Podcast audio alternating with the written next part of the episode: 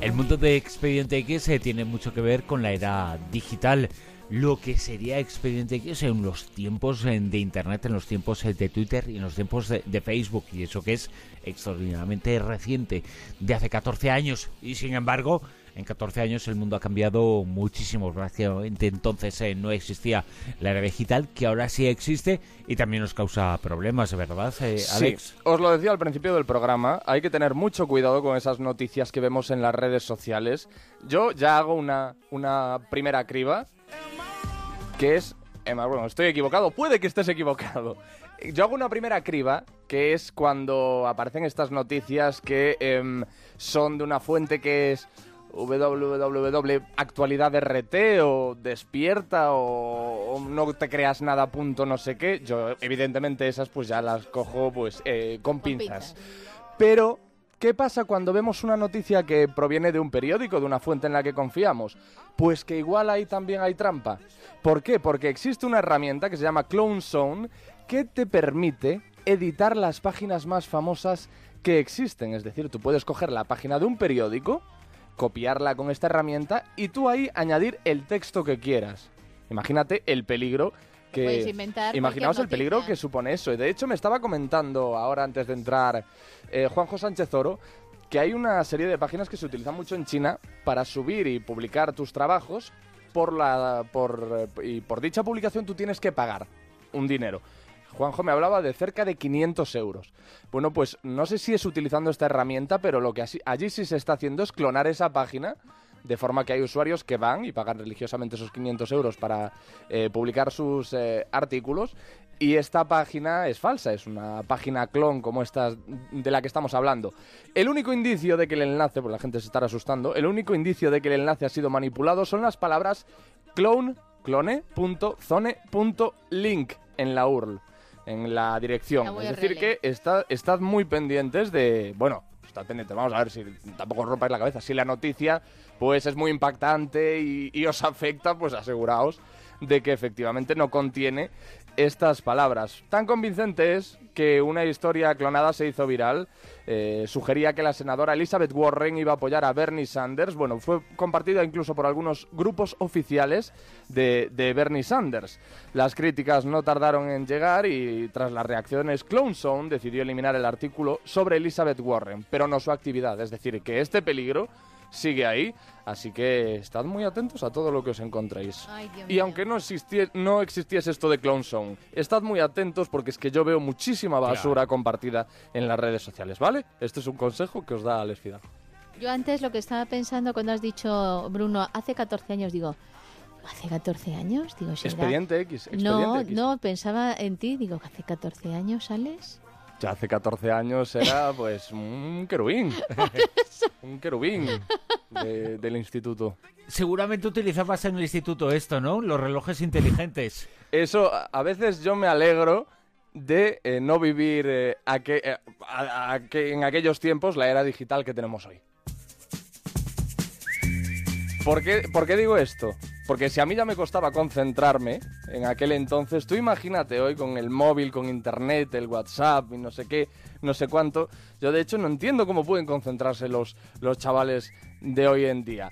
Lo que tú comentabas, los relojes inteligentes. Ojo, la nueva tecnología para copiar en los exámenes. No sé cómo esto no lo había pensado yo cuando empezaron a, salir a la luz estos smartwatch.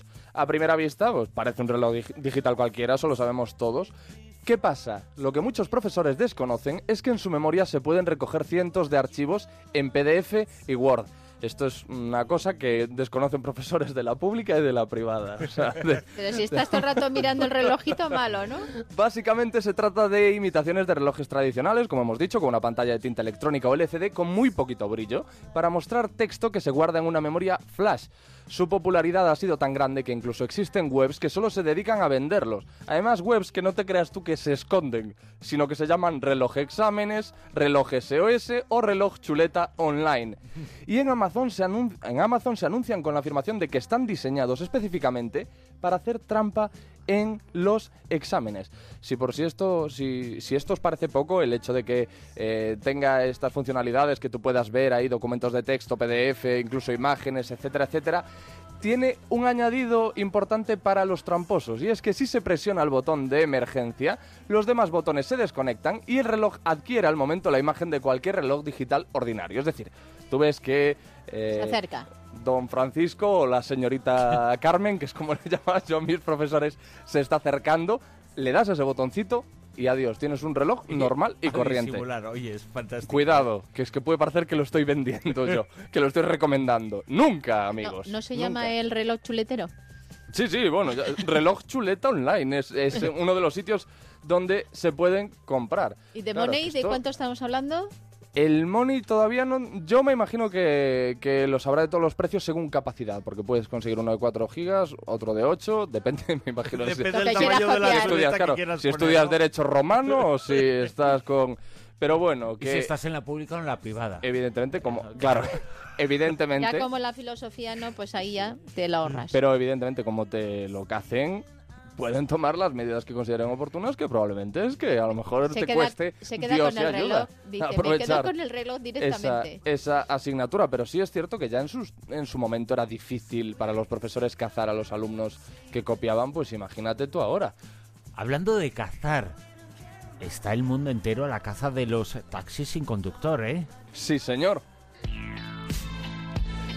Los taxis sin conductor empiezan a circular en Japón. La compañía nipona Robot Taxi ha comenzado las pruebas de un servicio de taxis sin conductor para residentes en Fujisawa. Un sitio que conocéis perfectamente, que habéis estado allí de vacaciones Sí, alguna vez, ahora al sur de Tokio. Santa. Con el objetivo de que estos vehículos de conducción automática operen en los Juegos Olímpicos de Tokio 2020.